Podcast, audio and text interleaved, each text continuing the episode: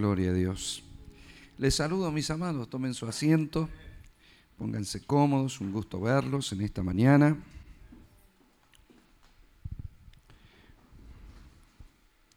Bueno, vamos a crearle al Señor un ámbito, una escuela, un aula, para que el Señor nos pueda impartir en esta mañana de su enseñanza respecto del tema que venimos transitando, pero este, metiéndonos un poquito en algunos conceptos que, son necesarios para lo que es nuestra herencia en el Señor y nuestro derecho a la herencia que Él nos ha, nos ha dejado. ¿no? Entonces estamos viendo cómo, cómo funcionar de, mejor manera espiritualmente, cómo poder avanzar a la madurez espiritual y cómo evitar que algunas cuestiones nos limiten eh, en nuestro desarrollo. Cuando uno mira la iglesia, cuando uno conoce hermanos, yo que tengo la posibilidad de, viajar por distintos lugares y estar en muchas congregaciones diferentes, este, uno se da cuenta que hay muchos hermanos de buena voluntad que aman a Dios, eh, que verdaderamente han tenido, han recibido la gracia del Señor en la vida y que aún así no, no pueden despegar a un montón de cosas. Eh, todos pueden decir, sé que Dios tiene más para mí, sé que Dios tiene algo hermoso para mí, pero no logran, no logran gestionar, no logran bajar a, la vida lo que ellos escuchan en las reuniones. Entonces, hay ocasiones donde da la sensación que tenemos un Dios más grande en la Biblia que en la vida, ¿no? Entonces vemos que Dios sí puede liberar a una nación de la esclavitud, abrir el mar, hacer milagros, vencer gigantes, hacer un montón de cosas.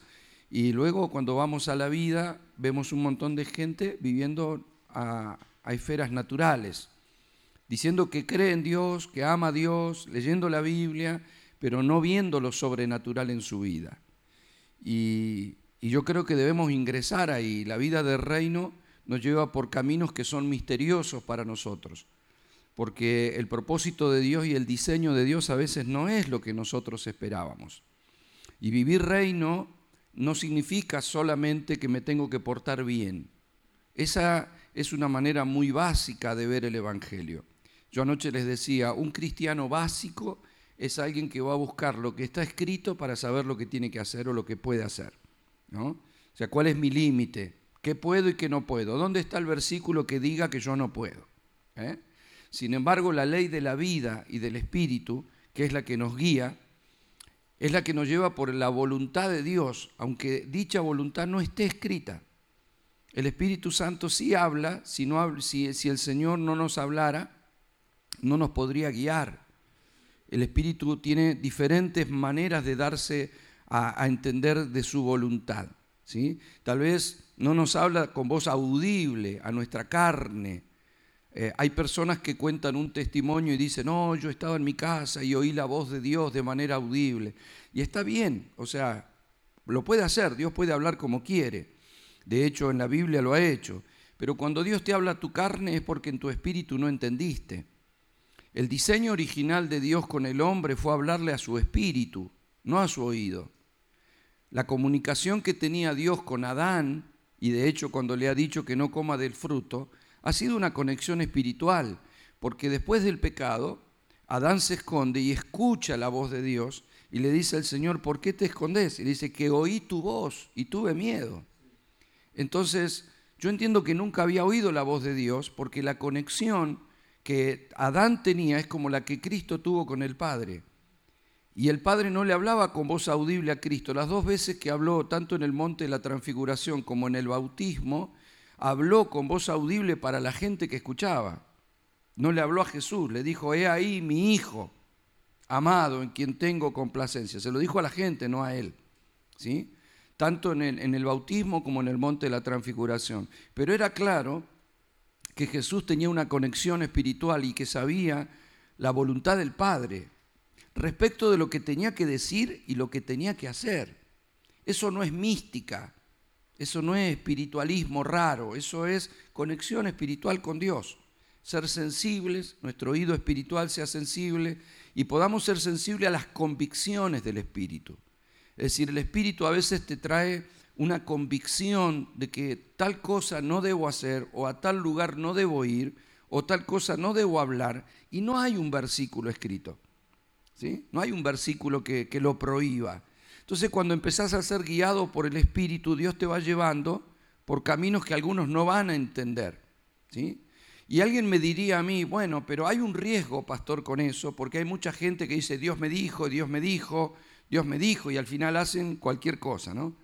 Sí hay un riesgo, es verdad, pero en todas las verdades de Dios hay un riesgo. Siempre que lo verdadero de Dios esté, hay un riesgo de que haya una imitación. Es decir, detrás de todo ministerio establecido por Dios está el riesgo de que haya falso. Falsos pastores, falsos apóstoles, falsos profetas, falsos hermanos, falsas iglesias, falsas unciones. Entonces cuando alguien manipula a la gente para para generar un ámbito en donde aparentemente hay milagros, pero que no hay milagros, eso no significa de que los milagros no existan. Todo lo que hay de parte de Dios existe. Entonces, tener cuidado no es desechar todo, es tener cuidado. ¿sí? Entonces, yo quiero lo que viene de Dios, tengo que filtrar.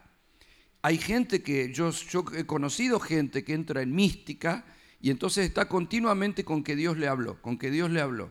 Y ustedes, ustedes ven su vida y se dan cuenta que Dios no le habló, porque si Dios le hubiese hablado, actuaría de otra manera.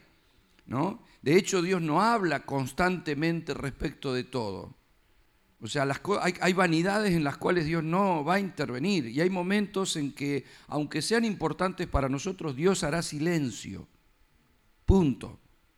¿Por qué? Porque no, Dios no habla mucho, habla lo que tiene que hablar, lo justo, lo perfecto. De hecho, si usted agarra algunos pasajes de la Escritura respecto de algunos dichos de los profetas o de los apóstoles, usted puede eh, hacer alguna modificación, pero en la Biblia usted, todo lo que está con letras rojas, si usted tiene una Biblia con letras rojas, todo lo que está con letras rojas no puede cambiar nada.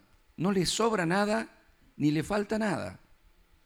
No hay forma de modificarlo, porque Jesús no habla de más ni habla de menos. Habla lo que tiene que hablar. Nosotros somos los que hablamos de más. O, por ahí no decimos lo que debemos decir, pero Dios no. Dios te puede mostrar percepciones, Dios te puede decir algo, y si no lo entendiste, caes en el error. Y, no te digo decir, pero ¿por qué no me lo dijo de vuelta? Para que yo lo entienda, porque es mi responsabilidad ser sensible a su voz. En una ocasión, un, hermano, eh, bueno, me jugó una mala pasada y me, estafó financieramente. Eh, yo, yo lo, quise ayudar, firmé papeles que no tendría que haber firmado y se vio comprometida mi economía. Cuando eso me pasa, yo me meto en un ayuno a decirle, Señor, hablame qué hago ahora con todo esto, porque yo podía haber perdido hasta mi casa.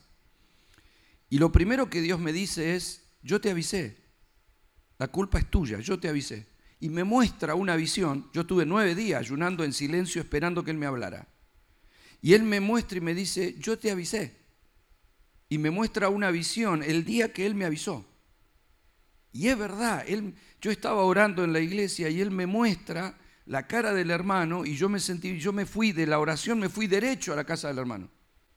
Y le dije, lo que vos me estás pidiendo no lo voy a hacer porque yo estaba orando y Dios me mostró esto. Yo vi la cara fea del hermano, ¿no? Y entonces dijo, no, no, pastor, lo que pasó es que anoche peleamos con mi esposa, nos dijimos cosas muy feas, nos empujamos, yo la empujé, le pedí perdón, pero está todo mal, pastor. Ah, digo, debe ser eso lo que Dios me mostró.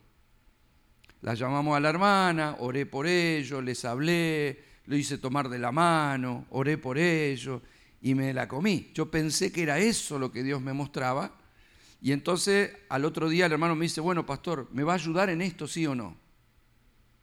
Bueno, dije yo, ya está resuelto el asunto. Y, lo ayudé. Entonces Dios me trae esa visión y me dice, yo te avisé. Y es verdad que me había avisado. Ahora uno dice, ¿por qué no me lo dijo otra vez? Te lo dije. Vos no ves que, a ver, fíjese la trascendencia que ha tenido el pecado de Adán. Es una cosa, mire la historia de la humanidad y la cantidad de muertes, guerras, injusticias que ha traído al mundo el pecado de un hombre. Pero no ves en la Biblia que Dios le dijo varias veces, y del árbol no comerá. Una vez. Y ya, te lo dije. Punto. Entonces Dios hay cosas que no te las necesita repetir, porque te las dijo. De hecho, fíjense en ustedes que la mayoría de las veces que buscamos una dirección de Dios, nuestro espíritu ya sabe la respuesta. Nosotros a veces decimos, Señor, puedo hacer tal cosa, este, es tu voluntad que yo este, haga este negocio, por ejemplo. Y yo estoy orando y puedo pedir que me ayuden a orar. Y hay gente que me ha consultado, pastor, ayúdeme a orar, porque la verdad no sé qué hacer. Y le digo, eso es mentira. En tu corazón ya sabes lo que Dios quiere. Y hacen silencio. ¿eh? Bueno, sí, sí, yo creo que Dios no quiere, pero estoy orando. ¿eh? O sea, como si quisiéramos convencerlo hasta que Él me apruebe lo que yo quiero. Y eso es un riesgo. Ustedes se acuerdan cuando eh, el rey Balac le dice a Balaam que vaya a maldecir al pueblo y le quiso dar dinero y riquezas a cambio y Balaam le pregunta a Dios, ¿puedo ir? No, le dice Dios. Entonces Balac le manda, le dice, no, yo no voy a ir porque Dios no me deja, le dice a Balac. Y Balac le ofrece más dinero, más riqueza. Entonces Balaam le dice, Señor, ¿puedo ir? Le vuelve a preguntar. Andá, le dice el Señor. Pero dirás lo que yo te digo. O sea, a ver, uno dice, ¿por qué le dice andá? Porque ya te dije que no. Ya lo, otro es una voluntad permisiva, pero no es mi perfecta voluntad. Mi perfecta voluntad te la dije ayer. No. No tendrías que volver a preguntar, ¿no es cierto? Ni por más dinero, ni por más riqueza. Ya, ya te dijo que no. Pero Balaam que dice, Señor, deja. Bueno, anda, entra la voluntad permisiva, pero dirás lo que yo te digo. Y luego le cruza. ¿Ustedes se acuerdan cuando va él a, maldecir al pueblo, aparece la mula que se chocaba contra las paredes porque le puso un ángel con una espada. ¿Qué le estaba diciendo Dios? Dije que no. Hasta la mula se dio cuenta que no. Y él era profeta. O sea, en un momento, el profeta, usted sabe que el profeta, aunque se lo identifica con la boca de Dios, en realidad es el oído. Porque hablar habla cualquiera, pero no cualquiera escucha. Y la cualidad de un profeta es poder escuchar a Dios para repetir lo que, lo que escuchó. ¿sí? Entonces el oído espiritual. Ahora fíjese que la, la mula tuvo más visión que el profeta, más entendimiento que el profeta. Una bruta mula de carga este, pudo percibir más en el espíritu cuál era la voluntad de Dios que el profeta. Pero no porque el profeta no lo supiera, sino porque no quiso hacer caso, porque él tenía otra idea. Él quería otra cosa. De hecho, la terminó ejecutando, o sea, él tuvo que bendecir al pueblo, pero le dio un consejo a Balac cómo generar maldición sobre el pueblo y terminó muriendo en una batalla. Entonces, esa característica de Balaam la tienen muchos cristianos, que quieren algo y le piden a Dios ese algo y no se mueven de ahí. Y le piden, y le piden, y le piden. Y a veces no nos damos cuenta que Dios ya me dijo que no, acá. Acá es muy, muy sutil, no necesita, no te sacude, no te habla con voz, te dije que no, no, no es así. Este, es, es una percepción, tu espíritu, tu corazón sabe que no quiere Dios eso. Y tu corazón sabe cuando Dios está aprobando algo. ¿sí? Por eso necesitamos ser guiados por el Señor.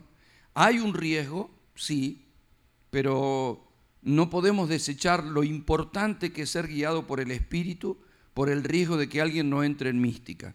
Entonces, Dios no habla continuamente, habla lo justo, pero sí nos dirige. Romanos 8 dice, los que son guiados por el Espíritu, estos son hijos de Dios. Entonces, tengamos la capacidad de permitir que la ley de la vida y del Espíritu nos vayan llevando por la perfecta voluntad de Dios. Lógicamente, hay cosas que ya están escritas, con lo cual yo no tengo, Dios no me las va a contestar. Si yo le dijera a Dios, ay Señor, me gusta esta lapicera, ¿me la puedo robar? Ah, Señor, ay, ayúdenme, estoy orando a ver si la, me la puedo robar. No, ya está escrito, ni me la va a contestar. No es que tengo que sentir que no, no tengo que sentir nada, ya está escrito. ¿Qué le voy a preguntar?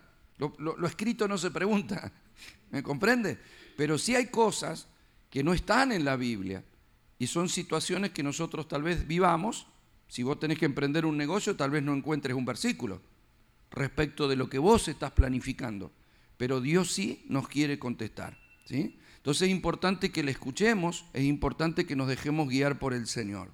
Ahora, hay algo que yo necesito podamos comprender, y esto es muy importante, porque hay personas, aún respecto de esto del hablar de Dios, que no creen que Dios nos habla a todos, sino más bien a los que somos ministros, a los que tenemos otro compromiso con Dios por el servicio, y eso es un error. Todos somos sacerdotes, todos somos hijos, todos tenemos derecho, todos tenemos al Espíritu Santo de en la misma medida. Los que tenemos un don ministerial somos como los hermanos mayores, que, que, tenemos un compromiso de Dios y Dios nos equipa para hacer determinada cosa, nada más. No es porque seamos mejores, de hecho Él puede elegir lo que no es justamente para hacer algo y lo hace. Como Dios usó la mula, nos puede usar a nosotros. ¿sí? Pero no es que los ministros tengan más percepción, porque hay gente que me dice, pastor, no sé qué piensa usted, porque a usted Dios le habla. ¿Eh? Ore por mí porque a usted Dios lo escucha. Es un error. Estamos todos a la misma distancia, todos tenemos acceso, todos tenemos que ser guiados y nunca deje los destinos de su vida a dependencia de que alguien te tenga que dar una palabra. Yo creo en los ministerios proféticos, alguien te puede dar una palabra, pero la palabra generalmente profética dada a los santos es de confirmación. Yo ya lo sé, pero viene un profeta y me dice, ¡pac! Sí, guau, qué bueno. Tal vez enriquece mi idea, pero en definitiva hay algo que en mi espíritu ya se plasmó. Y Dios me lo viene y me lo confirma, me lo dice. Y si me lo dice antes que yo lo sepa, el espíritu me va a confirmar lo que me está diciendo tal persona. Pero mi destino no está en las manos de que alguien venga a decirme algo continuamente. Mire, yo he participado de, congresos, por ejemplo, donde tenemos talleres este, eh, simultáneos. Es decir, hay veces que hay tres, cuatro aulas y estamos dando talleres. Donde hay un profeta, toda la gente va ahí. Si hay un maestro en otro lado, algunos pocos quieren aprender. ¿eh? Y todos los demás quieren ir al profeta. Pero no es porque la, enseñanza del profeta va a ser mejor. No, esperan que el profeta le suelte una palabra.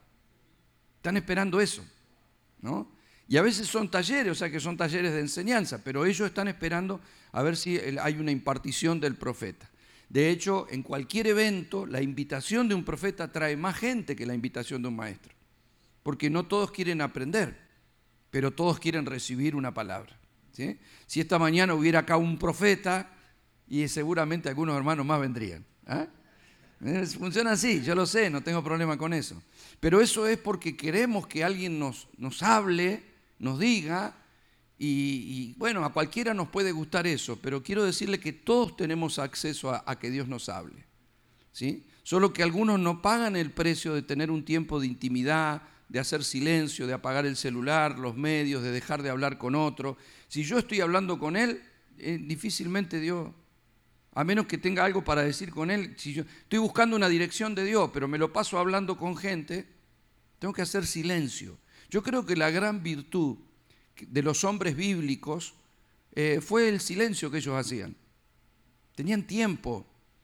Yo creo que muchas de las cosas que recibió David en el monte, fue cuidando ovejas porque no hablaba nadie, ahí no había televisión, no había celular, no había, no había nada, ¿verdad? Esto estaba ahí y Dios le hablaba por la naturaleza, en el silencio Dios habla. Entonces cuando buscamos dirección, Dios nos habla porque tenemos derecho, diga conmigo, tenemos derecho. Para comprender nuestros derechos, y esto tiene que ver con nuestra herencia, debemos comprender la identidad que tenemos. La palabra identidad es clave para un heredero, porque identidad es lo que te da derecho. Yo tengo que comprender qué es la identidad, cuál es la identidad que yo tengo en Cristo. La palabra identidad, según el diccionario, es cualidad de idéntico, conjunto de rasgos propios de un individuo o de una colectividad que los caracteriza frente a los demás. Ahora fíjese, es una de las pocas palabras que tiene una dualidad, no sé en inglés cómo se dirá, si Justin puede o no, pero es que tiene un doble significado. Es una de las pocas palabras que tiene un doble significado. ¿Por qué? Porque identidad me hace único, pero a su vez me comparte lo que soy con otros. Por ejemplo, Yo tengo mi documento de identidad en Argentina, ¿verdad? Tengo un DNI, se llama, Documento Nacional de Identidad. En el Documento Nacional de Identidad está mi foto, mi huella y un número. 18-202-026. Ese es mi número. Ningún otro argentino tiene ese número. Ningún otro argentino tiene mi huella. Ningún otro argentino tiene mi foto. ¿Ah? Eso es mío, es mi identidad. Pero a su vez, la palabra identidad es que yo me identifico con todos los argentinos. Porque tengo un documento que dice que soy argentino como todos los argentinos, ¿comprende? O sea, la identidad tiene una, una dualidad. Yo en mi familia, por ejemplo, soy único y especial. El único en mi familia con mi nombre, pero por mi identidad llevo el mismo apellido que todos mis parientes y tengo la misma sangre, si se quiere, que todos mis familiares. Entonces, hay una identificación corporativa y hay una identificación personal con una misma palabra, identidad. Por ejemplo, eh, alguien podría decir, hijo, tú eres único y especial, como todos los demás. ¿Verdad? Porque toda madre debe saber que su hijo, cada uno de sus hijos es único y especial, pero todos son iguales porque todos son los hijos. Entonces, todos tienen una identidad, pero a su vez se identifican. Lo mismo pasa en la iglesia. Todos somos hijos de Dios, pero todos somos uno en Cristo. Todos somos cristianos, pero a su vez hay una identidad única y especial. Yo tengo un llamado definido, dones definidos, talentos definidos. Dios tiene algo especial para mí y algo especial para cada uno de ustedes. Sin embargo, todos pertenecemos a un mismo diseño. ¿Eh? O sea, tenemos todos diferentes roles dentro de un mismo diseño. Entonces Dios trabaja de dos maneras. Dios trabaja de manera individual y de manera corporativa. Él está haciendo cosas con cada uno de nosotros y Él está haciendo cosas con todos nosotros juntos. Si todos no estamos listos, Dios no puede hacer eso que Él quiere de manera corporativa. Por eso Él está trabajando con la iglesia para la unidad, para que la iglesia pueda expresar a Cristo. Pero mientras tanto, Él va trabajando de manera individual. Y hay algunos que se comprometen más y hay algunos que nunca ofrecen su vida para que Dios trabaje. Entonces, esto lleva tiempo porque Dios trabaja de manera individual y de manera corporativa. Ahora, ¿cuál es el problema que nosotros debemos resolver, si se quiere, este, y que no nos sea un impedimento. Bueno, desde el primer día que hemos hablado de algunas cosas como la iniquidad o la maldición o la herencia o el rechazo, hablamos de un problema que surge en la identidad personal mía, de experiencia de vida, familiar, como individuo, como ser humano.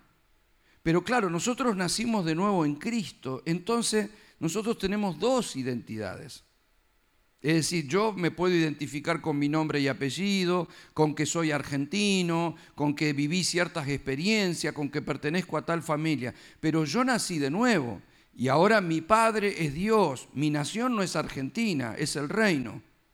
Mi patria es celestial, no es terrenal.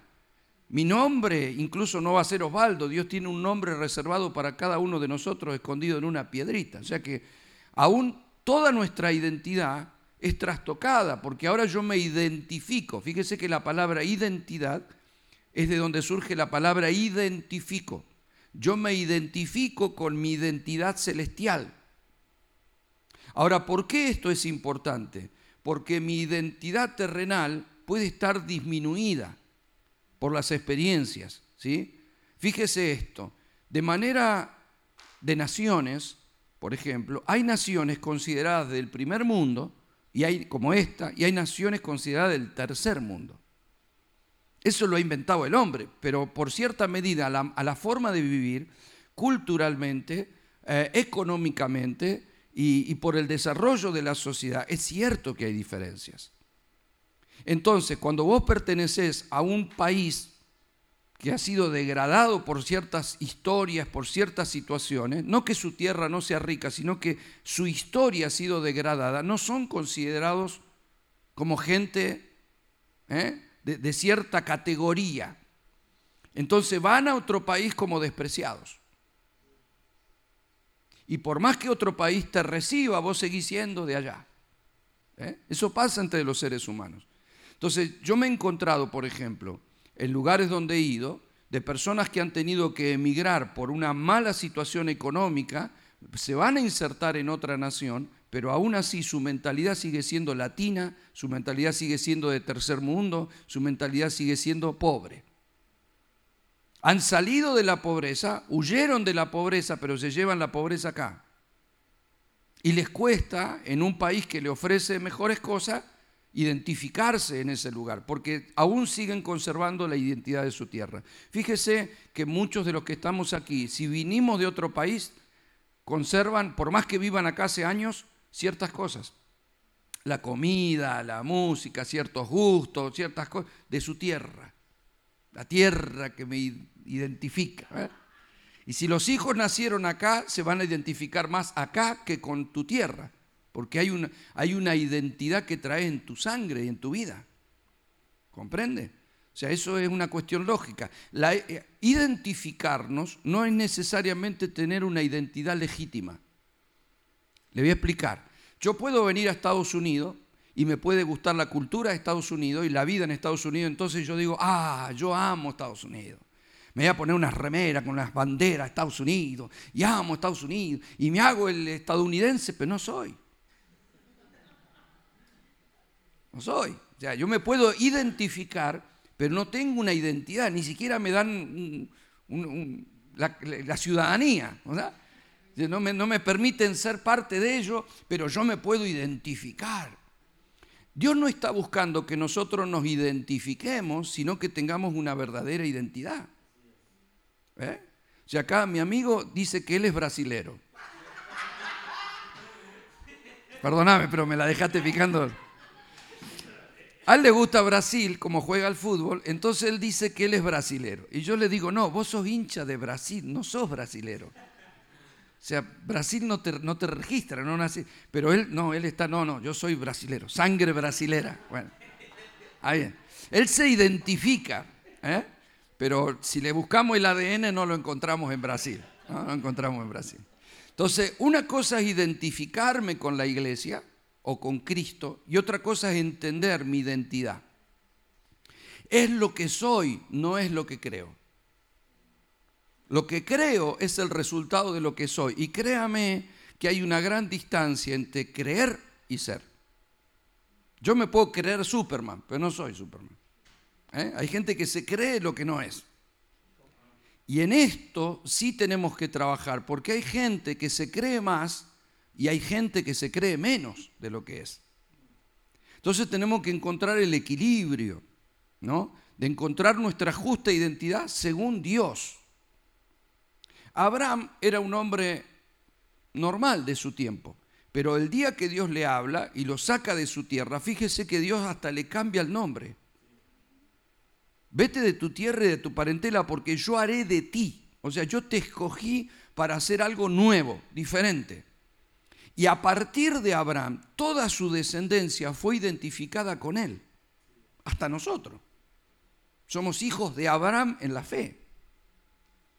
O sea, Dios está buscando una identificación a través de algo que le soltó a una persona. Entonces, sus hijos, o sea, Isaac en su caso, tuvo que comprender que él era bendito porque su padre era bendito. Entonces, él procuró la herencia de su padre, que no eran cosas. Por eso cuando nosotros decimos que somos herederos de Abraham en la fe, porque ninguno de nosotros recibió alguna oveja de Abraham. ¿Verdad? Yo no creo que por el día que te convertiste te mandaron, bueno, te tocan estas como heredero de Abraham, te mandamos 20 ovejas. Nada, no nos llegó nada. Ah, dice que Abraham era riquísimo, pero no nos llegó como herencia un poco de oro, algo, no sé, algo que nos mande el viejo. Nada pero sí nos heredó la bendición. ¿Por qué? Porque lo que Dios le dijo a Abraham, se lo dijo para Abraham y tu descendencia.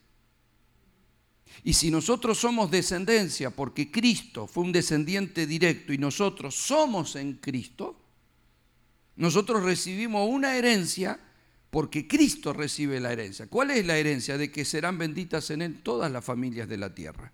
Y que a los que los bendijeren los bendecirán y a que los que maldijeren los maldecirán. O sea, hay una protección de Dios, una cobertura de Dios, una bendición de Dios y un resultado divino que te garantiza bienestar eterno.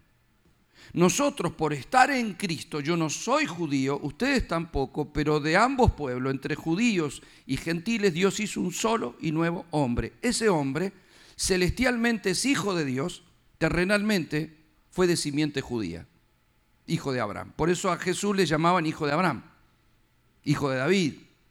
O sea, había una herencia ahí, ¿verdad? Entonces, fíjese que Jesús también tuvo esa dualidad. Cristo era el Hijo de Dios eterno, pero Jesús era el Hijo de, que nació en el vientre de María. Entonces, de la misma manera, nosotros debemos lograr entender que hay una identidad terrenal con la que trabajamos, limitadamente o no, pero hay una identidad celestial que es la que debe prevalecer. Cada vez que Dios llamó a alguien en la Biblia para una tarea determinada, tuvo que trabajar con ese alguien. Tuvo que trabajar sobre la identidad. O sea, fíjese que Jacob, por ejemplo, hizo todo lo posible para encontrar la primogenitura. Él se quería identificar como el primer hijo. No era el primero, pero él quería, entonces se la cambió a su hermano, pero él nunca fue el primero. Entonces ya, aunque tuviera la primogenitura de su hermano, tuvo que mentirle a su padre, porque no era. Sin embargo, había una palabra. Y él se tendría que haber basado en la palabra, porque era, era lo que identificaba quién iba a gobernar sobre el otro, punto. Él no entendió eso, hizo todo lo posible, trabajó a más no poder para encontrarse con riqueza, con, con una familia, con hijos, pero todo lo hizo con el sudor de su frente, porque no entendió que él era bendito. Cuando Dios le sale al encuentro en Betel, cuando él se está escapando de su hermano Esaú, el Señor le abre los cielos, le muestra una escalera con ángeles que subían y el Señor le dijo que esa bendición soltada sobre Abraham y sobre Isaac era sobre él. Y le dijo, yo no te dejaré, sino que haré contigo lo que te dije que iba a hacer. Ya está escrito. Y Jacob lo entiende en cierta manera, le dice, está bien, tú serás mi Dios y tú me proteges de mis enemigos y tú bendices mi tierra, yo te daré los diezmos. Hace como un trato que Dios no le pidió y se fue. Trabajó 20 años para conseguir la familia y los bienes, terminó perdiendo todo cuando volvía a su tierra y aún peleando con Dios por no entender su identidad. No tenés que pelear con Dios para que te bendiga. Sos bendito. ¿No entendió? O sea, a las trompadas con el ángel del Señor, ¿verdad? Dice, te pido que me bendiga. O sea, ya cuando ya se agarró porque se caía, le había tocado el muslo de encaje y se caía, le dice, me vas a tener que bendecir. Pero si vos, ya, ya sos bendito desde tu padre, desde tu abuelo Abraham, no tenés que pelear por lo que ya te di. Hay muchos cristianos que pelean por lo que ya tienen, porque no comprenden su identidad. Vos no tenés que pelear para ser bendito, sos bendito. Es tu identidad, es tu naturaleza. ¿Comprende? No tengo que hacer nada. A ver, si yo quisiera venir a esta nación, yo tengo que hacer cosas para ser aceptado. Tengo que aprender inglés, tengo que hacer todos los papeles, tengo que pagar los trámites, tengo que ver si, si puedo traer recursos, si me aceptan, tengo que esperar un sí o un no. Que lo más probable es que sea un no ¿eh? en este tiempo tengo que hacer un montón de cosas para ver si soy aceptado. Y tal vez pasen tres, cuatro años hasta que un día o consiga una residencia o consiga una, una, eh, una, ciudadanía.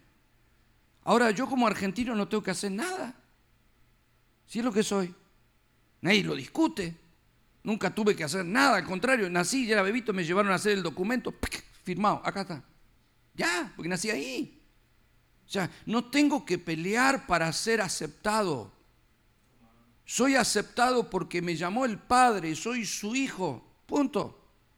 No me esfuerzo para ser hijo, no me esfuerzo para ser bendito, no me, no me esfuerzo para merecer. Soy. Pero estamos tan acostumbrados en la vida a esforzarnos para alcanzar cosas que cuando llegamos al camino del Señor pensamos que es lo mismo. Y Dios tal vez me quiere dar, pero bueno, yo sé que todavía me falta. a que tu hijo nunca te va a pedir algo y te va a decir que le falta. O sea, un hijo te dice, ay, quisiera que me compres una bicicleta, pero bueno, yo sé que me falta como hijo, tengo que hacer... Te falta nada. Por más vago que sea, te va a pedir una bicicleta igual. Es hijo. O sea, el tipo va a la heladera y se sirve comida y no te está diciendo, ay, yo sé que tal vez no soy el mejor hijo del mundo, pero quiero comer. Va y agarra, porque es su derecho. Está usando su derecho de hijo para comer de tu heladera y no pregunta cómo la pagaste. ¿Eh? Come y se terminó el asunto, ¿verdad? ¿Eh? Pero es, su derecho de hijo. No puede hacer lo mismo en la casa del vecino, pues lo va a sacar corriendo el vecino. Y usted tampoco le permitiría el acceso a la heladera al hijo del vecino, a menos que tenga confianza, ¿verdad? ¿Por qué? Porque es tu hijo es una cosa, pero alguien que no conoces no es tu hijo. Entonces, el derecho es la identidad. Cuando soy hijo de Dios, tengo derecho, punto. Tengo que conocer mis derechos, porque ahí es donde yo voy a acceder a la herencia. Hay, personas que evalúan su comportamiento, eh, sus, sus liturgias, sus prácticas espirituales para saber si están orando, si se están portando bien, si están viniendo a los cultos, si están leyendo la Biblia, para saber si merecen o no algo. Yo no obra así. Eso lo tengo que hacer, pero lo que, pero lo que me va a determinar lo que Dios tiene para mí no es lo que yo haga, es lo que Cristo hizo. ¿Comprende, verdad? Entonces yo me tengo que identificar, y acá es donde es muy importante que se nos revele esto, yo me tengo que identificar en Cristo. No que creo en Cristo, no, en Cristo. Fíjese, la Biblia habla de que Cristo es el unigénito del Padre. Y también habla de que es el primogénito del Padre. O sea, unigénito es único hijo. Primogénito es primer hijo. Pero curiosamente Pablo cuando le habla a la iglesia, le habla a los primogénitos. Sí, que todos somos primero, es que todos estamos en uno. El primero no generó muchos, generó uno sigue siendo uno. Es lo que nos cuesta mucho comprender, porque todos estamos en Él. Entonces, no hay muchos hijos, hay uno. Pero ahí está nuestra identidad. Yo y Cristo, Cristo y yo somos uno. Esa es la idea. Me identifico en Él, vivo en Él. Eso no anula lo que yo soy, al contrario, enriquece mi vida.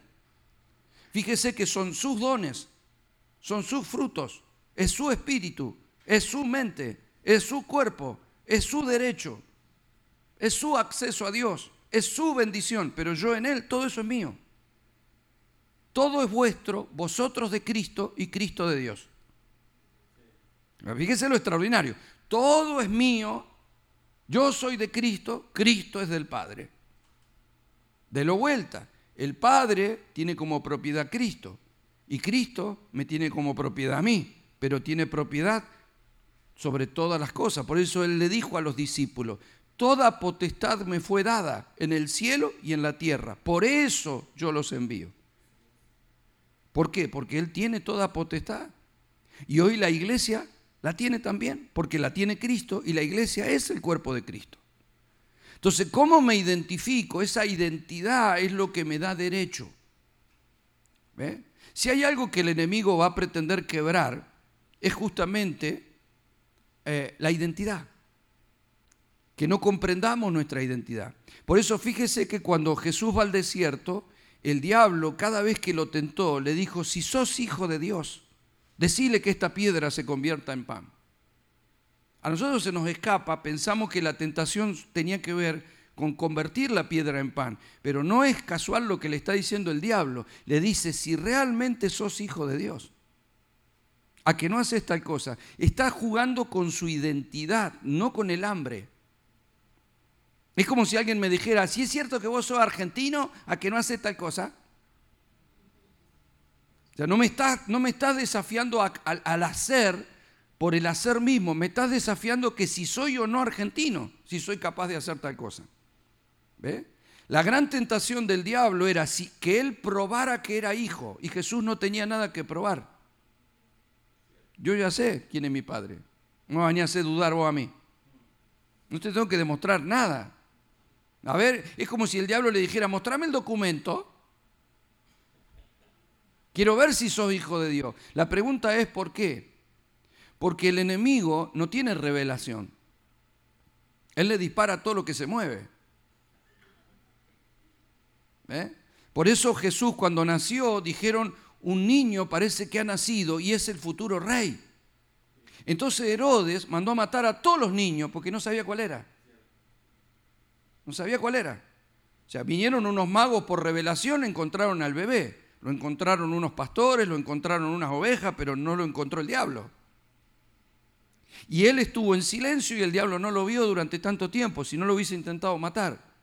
¿Cuándo lo fue a tentar el diablo? Cuando el padre mismo dijo, este es mi hijo amado. Ah, apareció. ¿Eh?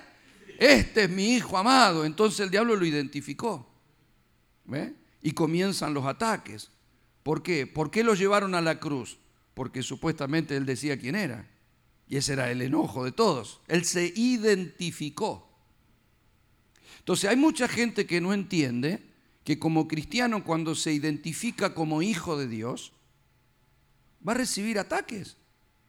Pero no es porque como persona yo soy importante para el diablo. No, a ver, lo que el enemigo no quiere es que el diseño de Dios se manifieste y que sus hijos avancen hasta donde tengan que avanzar.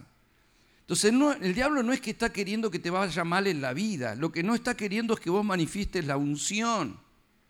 Por eso, cuando se menciona en la Biblia el espíritu del anticristo, preste atención lo que dice, porque nosotros vemos al anticristo como la, bestia sola. No, ese será el anticristo encarnado. Pero el espíritu del anticristo es un espíritu, espíritu que ataca a Cristo, la unción. Es anti-unción. Entonces, cuando Juan dice el espíritu del anticristo ya está entre vosotros, lo que está diciendo es, ya hay espíritus comisionados para atacar tu unción, porque eso es lo que te identifica. Lo que un cristiano se puede identificar como cristiano porque lleva una remera con una cruz, o una cadenita con una cruz, o la Biblia bajo el brazo. Pero no es la idea. Lo que nos debe identificar es la esencia de lo que somos. Fíjense ustedes que genéticamente nosotros sabemos mostrar nuestro... Si yo dijera yo soy dinamarqués, muchos no me van a creer, son todos rubios de ojos celeste. Sí, y este que va a ser dinamarqués no le cree nadie. ¿eh? ¿Pero por qué? Porque voy a identificar la esencia de una persona. Nosotros en lo espiritual no somos identificados por una apariencia física, somos identificados por una unción. Somos grato aroma a Cristo. ¿Qué, ¿Qué, implica eso? Que el aroma identifica lo que somos en el mundo espiritual. ¿Me está comprendiendo, iglesia preciosa? A ver, cuando alguien usa un perfume y entra en un ambiente, la gente no ve el frasco. Dice, qué lindo perfume, ¿qué perfume usa? Y el perfume gobierna el ambiente. Todo el ambiente se llena de perfume. Bueno, si es un mal olor también, ¿no es cierto? También un mal olor gobierna el ambiente y todos quieren disparar. Es decir, ¿por qué? ¿Eh? Entonces, ¿qué quiere decir esto? Que yo no ando con el frasco de perfume así para identificar qué es lo que uso. No necesito andar con el envase para que se den cuenta que soy cristiano. Está bien que andes con tu Biblia. Yo también ando con la mía, pero eso no es lo que me identifica. Lo que identifica es la esencia que pueda fluir a través de nosotros. Por eso eso es lo que el diablo ataca. Y a veces no nos damos cuenta de que tenemos más luchas cuando somos cristianos por causa de quiénes somos en Cristo Jesús. A ver, si yo digo que soy argentino, no me van a atacar en muchos lugares porque ni les importo. Si yo dijera que, soy judío, en muchos lados me atacarían. Es decir, hay cosas que usted sabe que generan el ataque. Naturalmente estoy hablando, espiritualmente es lo mismo. El diablo no procuraría atacarme a mí, pero cuando él sabe que yo soy un hijo de Dios, él va a ir detrás de eso. ¿Me está comprendiendo? Por eso Dios te tiene que mostrar cuál es tu verdadera identidad. Mire, cuando el Señor hace que su pueblo entre a la tierra, empiezan a tener problemas con los extranjeros y en un momento el Señor le levanta a un juez llamado Gedeón. Cuando el Señor llama a Gedeón, le manda un ángel y Gedeón estaba paliando trigo para esconderlo en el lagar. El lagar no es para esconder un trigo, ¿verdad? Sin embargo, él estaba escondiendo el trigo, simulándolo para que cuando vengan los madianitas no, no le roben la cosecha. Él estaba asustado, era joven, tenía miedo y estaba escondiéndose. Y se le aparece el ángel y le dice, varón esforzado y valiente. Gedeón miró para todos lados y dijo, ¿quién? Me parece que le hablan a otro, porque yo no creo, ¿no? Yo no creo, porque no soy ni forzado ni valiente. Entonces le dice el ángel que va de parte de Dios, y él le dice, ¿y dónde está el Dios de mis antepasados? Porque yo conozco historias de las grandezas de Dios, pero no he visto ni una. Hasta ahora. Entonces Gedeón tuvo que aprender a identificarse con lo que Dios dice que él era, forzado y valiente. De hecho, nosotros conocemos las promesas de Gedeón, ¿verdad? que de tener 32 mil hombres venció un ejército como las arenas del mar con 300. Y uno dice, ¿cómo fue un hombre tan valiente? Bueno, no lo era. Él se identificaba más bien como un joven temeroso. Sin embargo, un día se le aparece Dios y Dios le dice, varón esforzado y valiente. Ustedes y yo no somos lo que vemos en el espejo, no somos lo que dice nuestro entorno, no somos lo que nosotros pensamos de nosotros mismos, nosotros somos lo que Dios dice que somos. ¿Me están comprendiendo? Es decir, Saulo de Tarso se identificaba con la religión de los fariseos. Es más, él decía, soy fariseo de fariseo. Él se identificaba como un siervo de Dios y perseguía a cristianos para matarlo, hasta que Dios le sale al encuentro lo deja ciego, lo tira por tierra y le explica quién es. Entonces, de ahí en adelante, en sus cartas, usted se da cuenta que Pablo reconoce que estaba equivocado, que él había vivido una vida pensando que era algo que en realidad no era y que lo que descubrió ahora es que es mucho más de lo que él era antes. Por eso dijo, lo tengo todo por basura lo que fui para ganar lo que soy. Yo era un hombre socialmente de prestigio, yo era un hombre de reconocimiento, tenía contactos políticos, la gente me respetaba, la sociedad me admiraba, pero para mí todo eso es basura, porque ahora el que me respeta, el que me identifica, el que me ama es Cristo, aunque estos me persigan. Es tu identidad. Mire, cuando yo, y perdóneme que le diga algo personal, ¿no? Cuando yo me convertí al Señor, tenía muchos amigos con los que salía era así como muy divertido, demasiado casi. Entonces, teníamos muchos lugares y salíamos y continuamente y tenía amigos y contactos y era muy... Entonces, cuando yo me convierto al Señor, cambio absolutamente mi modo de vivir. Yo intenté seguir en contacto con mis amigos, porque eran mis amigos, yo no quería perder a mis amigos, pero ya hay algo que no tenía comunión con ellos, no, no podía yo quería, pero no podía, entonces iba a lugares con ellos, trataba, pero, pero hay cosas que no. Y ellos mismos empezaron a rechazarme porque, bueno, hay que este no puede acá, que este no puede allá, que esto no lo quiere hacer. Como si antes vos hacías todo con nosotros y ahora no querés hacer todo con nosotros. No, porque esto no lo voy a hacer.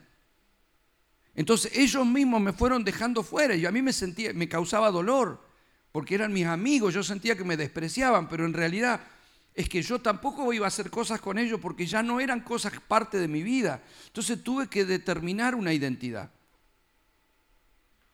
Me rechazan porque ya no me consideran de su grupo. Pero ahora voy a la iglesia y tengo un montón de hermanos y cambió mi, mi, grupo. Y si usted me dice, bueno, el otro era más divertido, sí, pero esto es, es lo que yo soy ahora. ¿Verdad?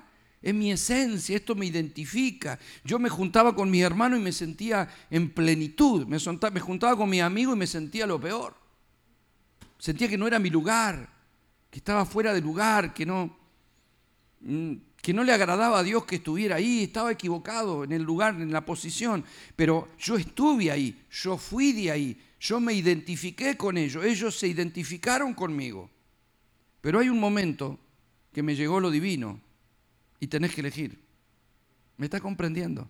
Entonces uno elige la identidad, elige lo que lo identifica. Mire, Pedro era un pescador y él se identificaba con eso. Él, no, ni soñó ni por las tapas ser un discípulo de Cristo, ni ser un apóstol. Era un pescador. Sin embargo, el día que se le aparece Dios, le dice, yo voy a cambiar tu identidad, yo te haré pescador de hombres, ya voy a cambiar tu oficio, pero voy a cambiar tu esencia. Y cuando Jesús, de acuerdo en Mateo 16, le dice, ¿quién dice la gente que soy? Y le dice, tú eres Cristo, el Hijo del Dios viviente. Dice Pedro, ni carne ni sangre te han revelado esto, sino mi Padre que está en los cielos. Y tú, y ahí le cambia la identidad, ya no te llamarás Simón, sino Pedro. Simón significa junco, algo llevado por el viento. Pedro significa roca, ¿no? La roca firme. o sea, le cambió su identidad. Y a ti te doy autoridad. O sea, le tuvo que cambiar su identidad, le tuvo que cambiar el chip de su cabeza. Ya no sos Pedro el pescador, sos Pedro el apóstol. O no sos Simón el pescador, sos Pedro el apóstol. Hay un cambio. Nosotros fuimos traspuestos a una identidad superior en Cristo Jesús. Ahora, yo quiero que usted entienda esto. Usted sabe cómo funcionan las realezas terrenales, ¿no es cierto? Los, reyes, si usted vino a alguna revista o ve ahora cuando se casó el rey o cuando fue, asumió el, rey Juan Carlos en España, usted vio todo lo que se hizo, ¿verdad? En Inglaterra, quiero decir, todo lo que se hizo en, la ceremonia, los carruajes de oro, todo lo que es... Bueno, yo, a ver, cuando estuve en Bélgica me llevaron a la casa del rey. no podés vivir ahí. No, o sea, el vivero es un estadio, ya para que ustedes se imaginen lo que es el vivero donde tienen los tomates el rey. ya, es, es, una cosa primorosa el vivero de donde sacan los tomates para el rey. Imagínense lo que era el palacio, es una cosa de la realeza, de la realeza. ¿eh? No, saben lo que, lo que es un predio gigante, es un campo gigante con palacios, con... Va, la realeza. Ahora, vos no podés ser parte de la realeza porque te elijan, ni porque te propongas, ni porque pidas, sino que nacieron. Punto. Nosotros tal vez ni soñamos con eso, porque mi papá tenía una cafetería. ¿eh? Yo vivo en un pueblito llamado Casté. que el campo, frente a una casita. Ahora, yo no imagino eso, pero quiero que ustedes entiendan que lo que Dios hizo fue ponernos en el Hijo y el Hijo es rey. Y ahí te dice, somos reyes y sacerdotes. Sí, amén, amén. Pero no te ves. a ver, porque nosotros identificamos reino con ese palacio, con el carruaje, con la realeza, con el poder social. Entonces pensamos, pues, si yo tengo una casa común, o sea, nosotros le llamamos trono al inodoro. ¿Eh? ¿Dónde estás? Sentado en el trono. ¿Eh? Y ellos trono es el palacio. Es oh, o nosotros no tenemos aspiraciones reales. Pero ahí es donde tiene que estar nuestra fe. Porque lo que plantea el Señor respecto del reino es de gobierno, es de autoridad. O sea, cuando un rey de esos dice algo, lo dice. O sea, ya, lo dijo el rey, no anda discutiendo con el rey, ¿verdad? Si lo dijo el rey. Entonces, es, esa autoridad y ese poder es la posición en la que nos pone el Señor. La iglesia no se imagina el poder que tiene. La iglesia no opera desde el poder, operamos más como víctimas que como gente de gobierno, porque no entendemos nuestra posición. No oramos pero no nos metemos a la intimidad del Padre porque no comprendemos nuestro derecho. Yo tenía mi cafetería al lado del Poder Judicial en Necochea, ¿no? Al lado estaban los tribunales y por eso había mucho movimiento de gente. Yo me hice amigo de la jueza del lugar. Hasta el día de hoy, hace mucho que no la veo, pero, pero apreciaba mucho esa... De hecho, fue la madrina de mi, de mi hija, ¿sí? la apreciaba muchísimo. Y yo entraba porque yo entraba a llevar el servicio y todo, pero siempre me ponía a hablar con ellos, charlaba, me sentaba. Hay gente que iba a hablar con la jueza y sacaba un turno y se lo daban para dos meses, tres meses. Después yo lo veían cuando iban al turno y estaban ahí en el pasillo esperando horas hasta que lo llamaran porque tenía una audiencia con la jueza. Yo entraba todos los días. Las hijas de la jueza entraban todos los días, se sentaban en el sillón del juez a hacer los deberes. Pero eran la hija. ¿Comprende lo que le digo? Mientras que uno necesitaba tres meses para ir a hablar con la jueza, la hija se le sentaba en su sillón de juez a hacer unos deberes, unos garabatos. ¿Quién se sienta en el sillón de su majestad? La hija. Nosotros no entendemos que Dios es nuestro papá, que Él es el rey, el soberano, el juez, y que nosotros somos reyes y que tenemos autoridad y que tenemos sacerdocio porque podemos, somos hijos, somos hijos. Yo para venir a este país tuve que hacerme una visa. Y yo cuando vengo no le digo, no, porque yo vengo, no les importa mi sentimiento, muéstreme la visa. Si no tiene la visa no entra. ¿Me comprende, verdad? Si yo en Argentina tengo que hacer un trámite, tengo que presentar mi documento de identidad. Pero cuando voy a la casa de mis padres, yo no necesito presentar nada, soy hijo. No me piden documento al ingreso. Vos podés practicar una religión, sentir a un Dios lejano o entender que vivís en Cristo y que tu identidad está en Cristo y que soy lo que Dios dice que soy, que puedo lo que Dios dice que puedo y que mi Padre es el que me baja directiva. Pero si el Padre dijo, ni el diablo va a impedir que yo alcance lo que Dios dice que tengo que alcanzar, porque mi reflejo, mi, mi identidad está en la persona de Cristo. Mírelo a Cristo y véase usted. Si no, no estamos entendiendo la iglesia. A ver, el diablo lo puede haber atacado con lo que usted quiera. Los religiosos lo odiaban, el sistema lo odiaba, la familia lo rechazó, todo. Ahora, usted nunca lo encuentra el deprimido porque la familia no me quiere, mis hermanos no me reconocen, mi mamá esto, el otro que me, que me, eh, me traicionó, el sistema no me entiende. No importaba nada. Soy el hijo de Dios, no importaba nada. O sea, no entienden ahora, ya van a entender quién soy. Ahora no saben quién soy, ya van a entender. Yo tengo que seguir. Jesús no procuró ser entendido por todos, Él procuró entender al Padre. Por eso buscaba en lugares secretos que el Padre le hablara y cuando el Padre le hacía, Él con autoridad hablaba, con autoridad se movía, con autoridad hacía las cosas que hacía, porque Él sabía quién era. Si nosotros sabemos, si, yo quiero decirle algo, amado, para que usted no piense, bueno, Jesús es Jesús. Yo le voy a decir la verdad, a Jesús se le tuvo que revelar el Cristo. Yo sé que lo que le digo tiene un peso que no sé si usted lo va a masticar fácil, pero a Jesús, Jesús nació como un niño normal. Jesús era el niño, el ser humano, hombre. Nació de su mamá. Entonces cuando él nació no sabía hebreo, griego, arameo, y no, no sabía nada, era un bebé. Tuvo que aprender a comer, tuvo que aprender a caminar, tuvo que aprender a leer y tuvo que aprender la escritura. Porque cuando él iba a la sinagoga dice que como era de costumbre, él iba a la sinagoga cada vez que había reunión. Él fue instruido en las escrituras. Por eso Jesús citó las escrituras muchas veces, porque la tuvo que aprender como usted y yo, a pesar de ser el verbo encarnado. Y si usted me pregunta, a él se le tuvo que revelar su propósito. Por eso cuando tenía nueve años, él estaba con los maestros y los doctores de la ley haciéndole preguntas. ¿Qué tenías que preguntar? Es que se le estaba revelando su propósito, igual que nosotros en la escritura. A mí se me tuvo que revelar quién soy por esto. A Jesús también.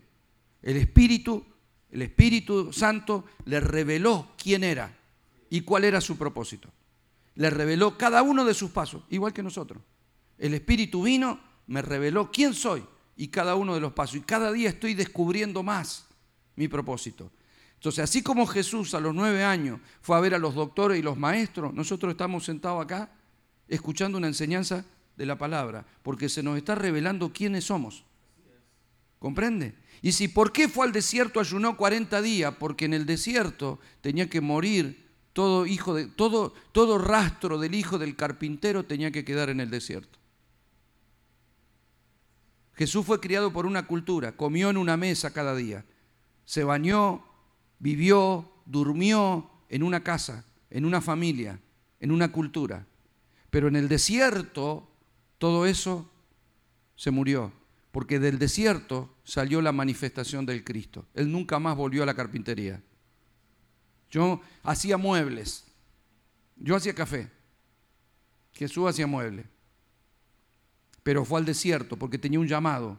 Cuando salió del desierto, salió el Cristo. Nunca más hizo una mesita de luz, nunca más hizo una puerta ni una ventana para nadie, solamente hizo la voluntad del Padre, porque ese era, fue su propósito.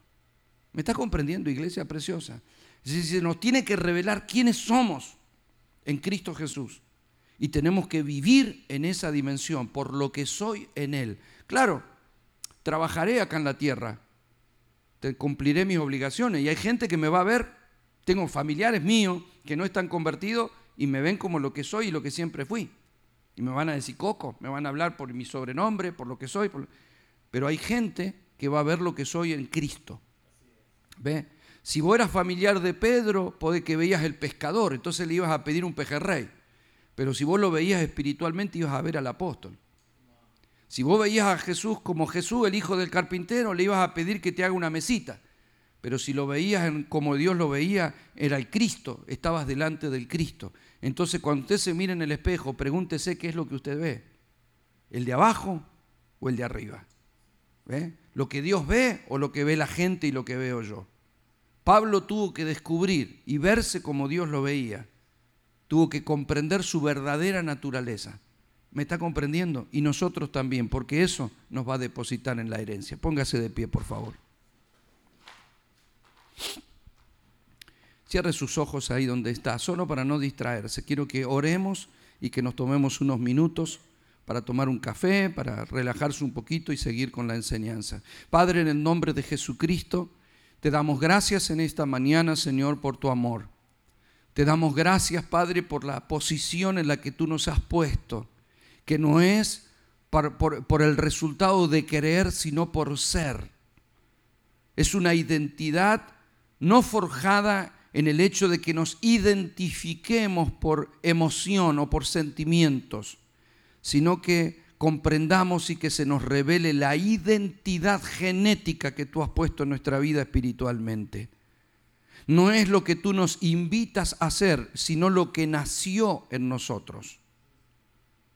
Padre, que esta nueva vida que portamos la podamos vivir en la persona de Cristo. Esa es la vida nueva. Y Cristo es hijo y Cristo es rey. Y Cristo es heredero. Por eso nosotros somos coherederos con Él de todo. Es nuestro derecho, es nuestro privilegio, es nuestra gran virtud. Esa es tu gracia, esa es, ese es tu diseño. Por eso, Padre, te pedimos venga un tiempo de expansión y de revelación del entendimiento de tu plan y de tu diseño para nuestra vida.